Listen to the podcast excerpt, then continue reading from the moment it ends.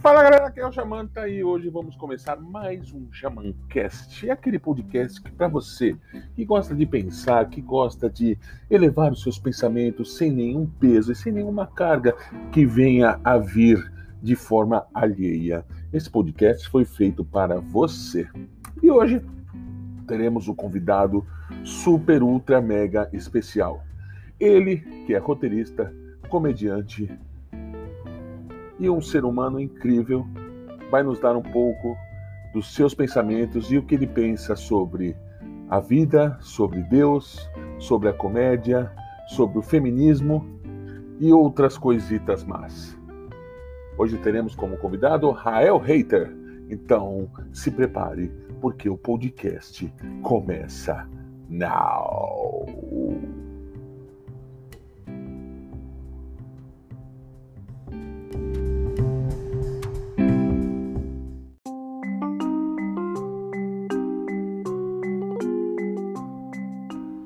Seja, seja muito bem-vindo, Rael, hater. É, Para começar aqui o nosso podcast, esse podcast que vai ser um pouco diferente, você gravou as mensagens da sua casa, o contato do Covid não vir até mim. Isso é muito importante. Então, para começar, a gente, a gente precisa ter um tema de começo. E esse tema será: O que você pensa sobre Deus?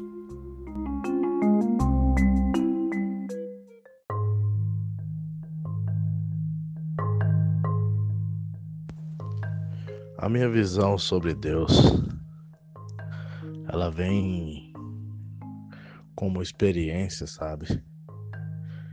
Eu não vejo Deus da forma que as pessoas veem, como um ser supremo que está no céu, vendo todas as coisas e participando de tudo.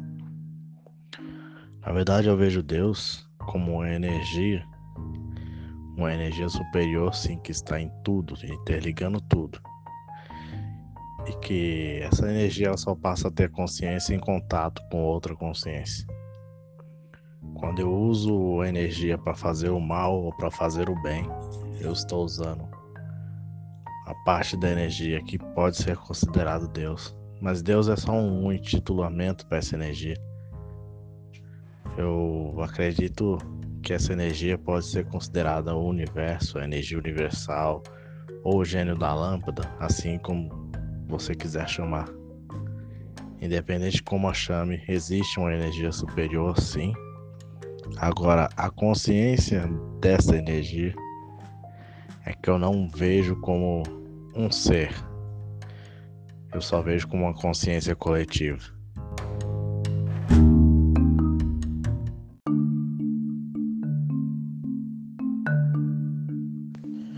Todos nós temos uma parcela de ateu, sabe? Todos nós temos um certo ateísmo em nós. Porque se eu considero o Deus judaico-cristão Deus, o único e verdadeiro Deus, eu desconsidero todos os demais deuses de outras culturas. Eu desconsidero Brahma, Shiva, eu desconsidero Buda. Não sei se Buda é encarado como uma entidade de Deus. Eu desconsidero a crença em Deus de Tupã, por exemplo dos índios, eu vou desconsiderar todos os demais deuses se eu acreditar que só o Deus judaico-cristão é o verdadeiro.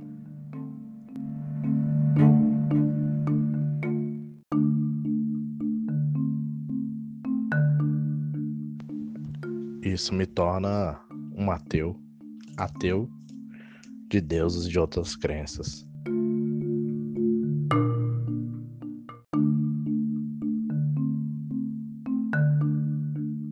Religião, bem. A religião eu vejo como um mal necessário. Porque ao mesmo tempo que ela faz um mal na mente das pessoas com sua lavagem cerebral, há muitas pessoas que saíram das drogas justamente por causa da igreja. Existem outras formas? Existem, mas muito provavelmente as pessoas não vão procurar. Porque a igreja é um caminho mais fácil para para você se punir, na verdade. Fala, eu vou me privar de tais coisas, porque assim Deus vai me aceitar.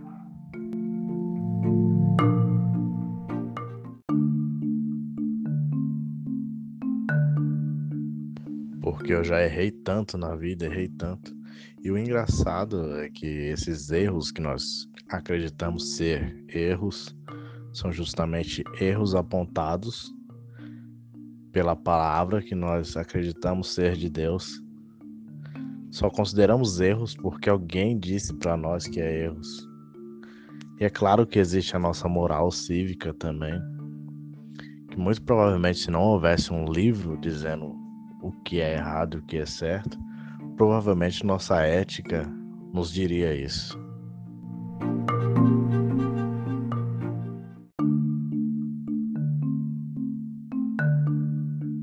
Eu vejo a Bíblia como etiologia. Não é etimologia, tá? É etiologia. É o porquê das coisas, sabe? Eu, não, eu vou explicar aqui usando uma outra metáfora. É, não sei se já ouviu falar da festa no céu de Monteiro Lobato, em que há uma festa no céu, todos os animais são convidados e a tartaruga ela fica de fora porque ela é lenta. Nessa época o casco da tartaruga era liso. E uma garça, ela falou: "Vou te levar, tartaruga, para essa festa". E como a tartaruga estava atrasada, ela aceitou a carona. Quando estava chegando perto do céu, a tartaruga escorregou por ter o seu casco liso, escorregou das patas da garça e caiu de costas, quebrou todo o seu casco. Deus, sabendo da história, ele pegou e uniu o casco da tartaruga e é por isso que a tartaruga tem o casco todo quadriculado, todo como se tivesse sido remendado e cascudo para não escorregar. E isso é etiologia. É o porquê das coisas. Por mais que não seja real, é uma história tentando ilustrar por que, que o casco da tartaruga é daquela forma.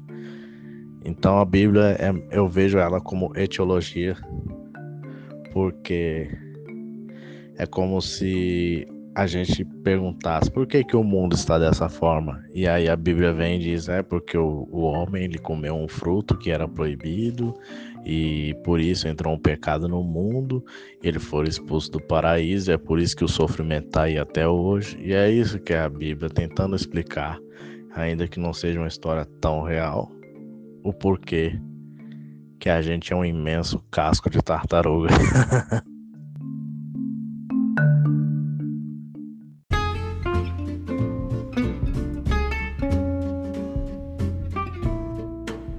Muito interessante, muito interessante essa sua visão sobre Deus. Agora vamos falar do nosso mundo, o mundo da comédia. Desfeche o seu pensamento sobre o que é comédia.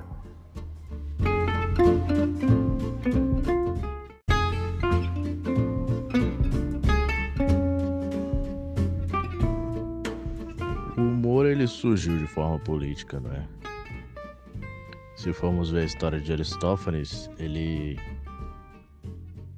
ia contra a forma de governo da época, ele ia contra mazelas da sociedade e apontava tudo isso em suas peças, né? Que ele era um, um dramaturgo, escrevia várias peças de humor, usando ali um certo tom ácido, uma comédia até mesmo obscura é, vemos aí o surgimento da comédia e em sua forma de humor negro, inclusive, considerado na época, né? Porque tocava em assuntos tabus da época.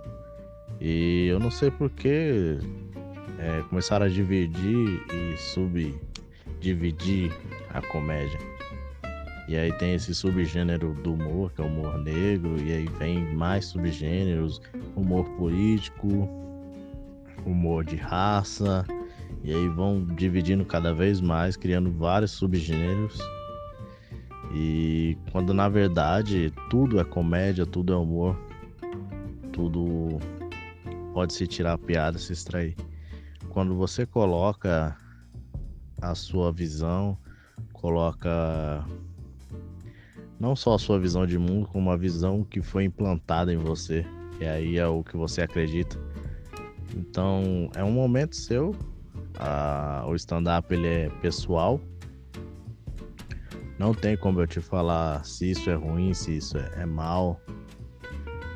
o que é engraçado, o que não é, porque a comédia ela é muito viva, né? E como algo vivo, você não tem como dizer chegou no estágio final da evolução. Tudo que é vivo evolui. E quando evolui, a gente pode até não entender a evolução, mas ir contra não ajuda em nada e provavelmente só atrapalha. O que a gente não pode é colocar pontos finais, sabe? Dizer a comédia é isso, a comédia é aquilo, o humor é isso, o stand-up é isso. Isso é tudo arte, sabe? Comédia é arte. Não dá para colocar pontos finais em arte.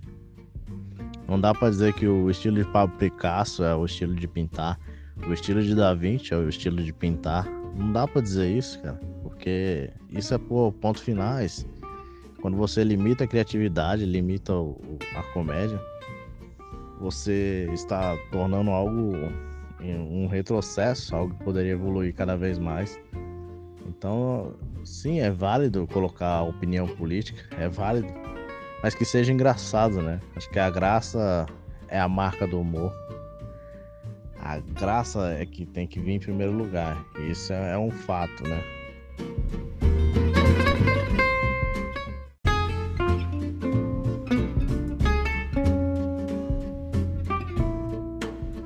admirável.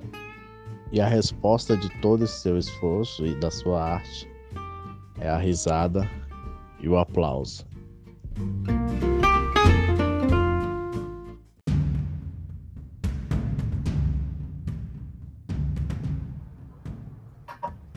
Então, meu nobre amigo, e o que você pensa sobre o feminismo?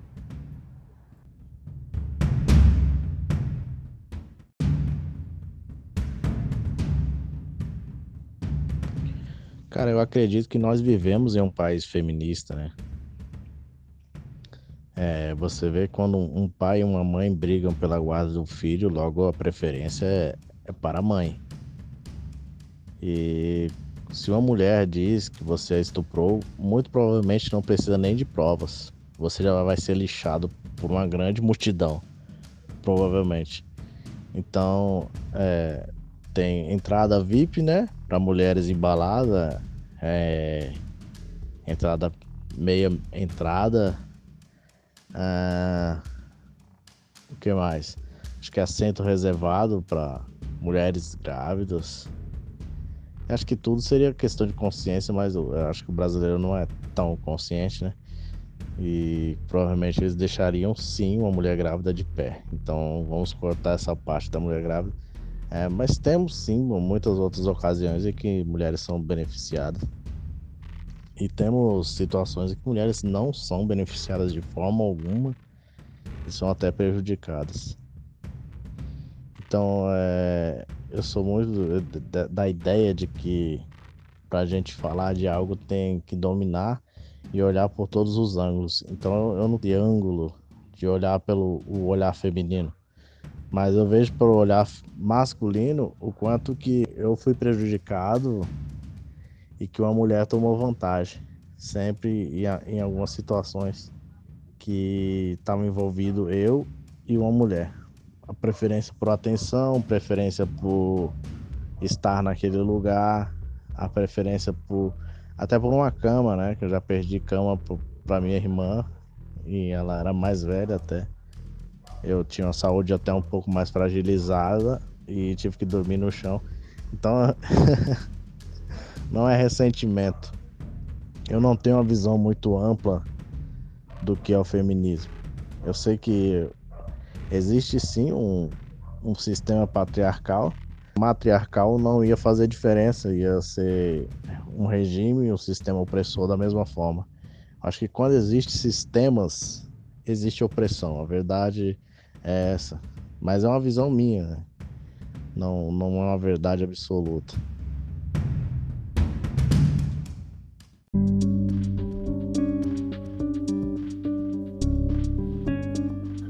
Agora, agora nós vamos entrar num assunto muito peculiar. O que você acha desses grupinhos de comediantes que tem só para eles o lado da comédia, que não reparte com ninguém? O que você pensa sobre isso, meu brother?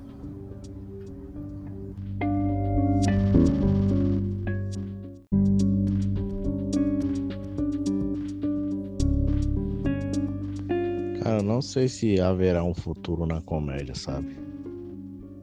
Porque cada vez que a gente batalha mais pra, pra poder estabelecer uma cena de comédia, aparece uma cena de pessoas protestando, sabe? Que isso não se faz, isso não, não é válido. A única forma de fazer comédia é a forma do fulano da tal posição política. A forma boa de se fazer comédia é falando de meias, sabe? Tem muito disso. Então a gente não, não, não tem como dizer se haverá um futuro na comédia ou se vai continuar esse, esse embate de sempre ter comediantes brigando por, pelo seu espaço, plateias brigando para que comediantes não tenham espaço e limitando cada vez mais a cena para que só alguns comediantes possam falar. É, eu não acho que exista assim panelinhas, sabe? Acho que existem círculos de amizade. E, provavelmente, se você não for amigo desses círculos de amizade, é, você não vai ter benefícios de um amigo, né? É, então façam amizade, sabe? É bom você fazer amizade com as pessoas. Existe muito ego envolvido, né? Mas o ser humano é naturalmente egocêntrico. É, mas que os comediantes teriam que ter em mente é que a comédia é destruidora de egos. O humor é destruidor de vaidades, sabe? É, as pessoas são muito vaidosas e cheias de egos. E comediante principalmente não deveria ter isso. Deveria se zoar. Mas eles só se zoam no palco se alguém zoar com eles. Não, você não pode fazer isso. Eu sou comediante tal, sabe? É, sem saber que nós somos escravos do humor, né? O comediante é escravo do humor. O humorista é escravo do, do humor. A gente tá ali para fazer rir. E a risada vai acontecer com ou sem a gente, a gente estando lá ou não, rindo da gente ou com a gente ou do que a gente fala, sabe? E o ego só atrapalha isso, sabe? Porque quando riem de você, aí fala: não, riram de mim, a plateia não me entendeu. Você tá ali para ser o entretenimento, você é escravo do humor. Eu nunca vi nenhum escravo feliz por estar sendo escravizado. E essa é, é, é, uma vantagem que o comediante tem. Ele está sendo escravizado pelo humor, mas ao mesmo tempo ele pode se divertir com isso. A escolha é dele, se ele se diverte ou não. Então, é, se você tem um talento, você tem uma forma diferente de fazer comédia, muito provavelmente a cena, a, a panelinha, não vai poder ofuscar. Porque você é como uma vela acesa, sabe? Tenta colocar uma vela acesa debaixo de, um, de uma cama. Provavelmente vai causar um incêndio, vai queimar o colchão e queimar quem estiver em cima. Provavelmente. Quando você tenta esconder uma vela acesa, algo que ilumina, você tenta segurar aquilo, a chama vai ser muito maior. Então, sempre que alguém tentar te, te barrar, sendo de panelinha, sendo de, de, a cena em si tentar te barrar, se você tiver um talento duro, muito provavelmente a cena não vai ser maior que o seu talento. As panelinhas não serão maior que seu talento, não tem como. Porque o talento ele se sobressai. Então é, é assim, se existir, seu talento será maior. Se não existe, como estou falando, só são círculos de amizade. Então faça amizades. É isso.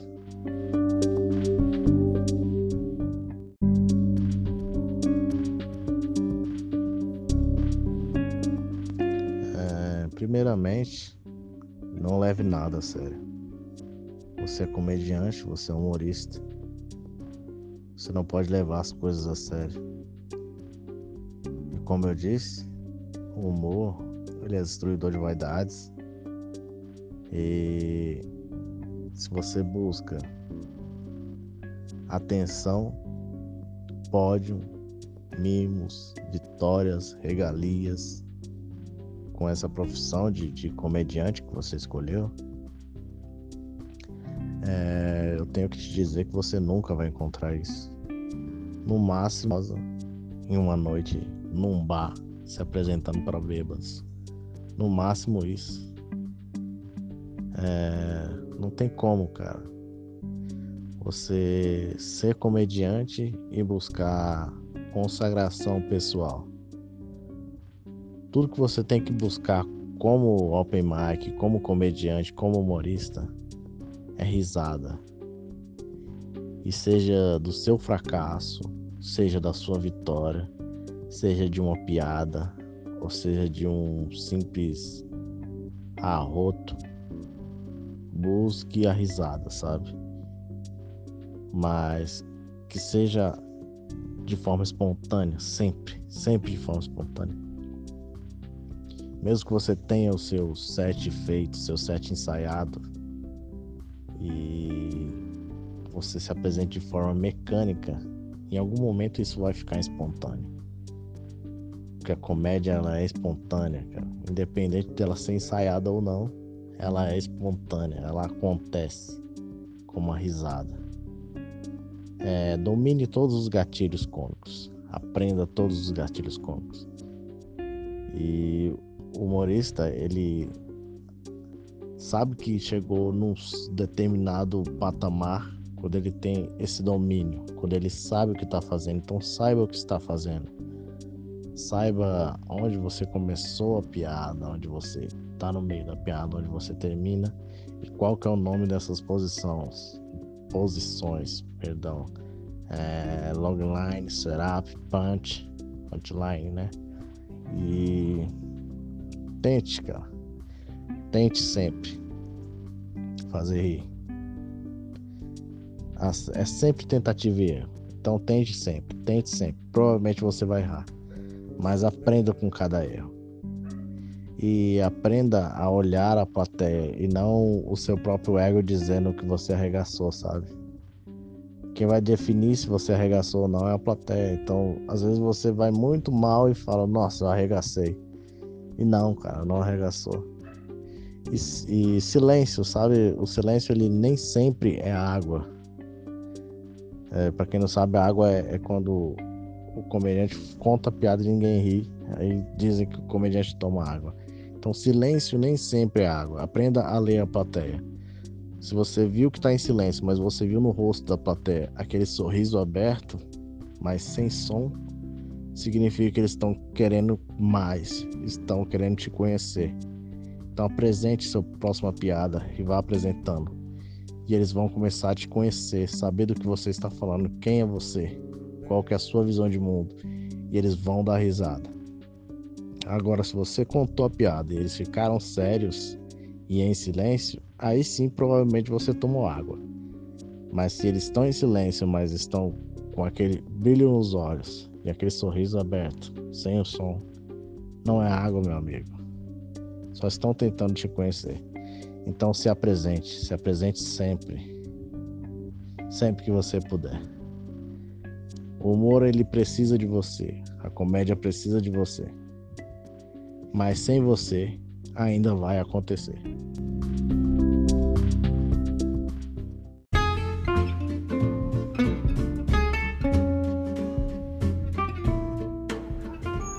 E chegamos ao fim de mais um Jamancast. Se você gostou, dê seu recado, dê seu feedback para nossas redes sociais, arroba Jamanta Pensador. Me procure e me ache. Muito obrigado e bye bye.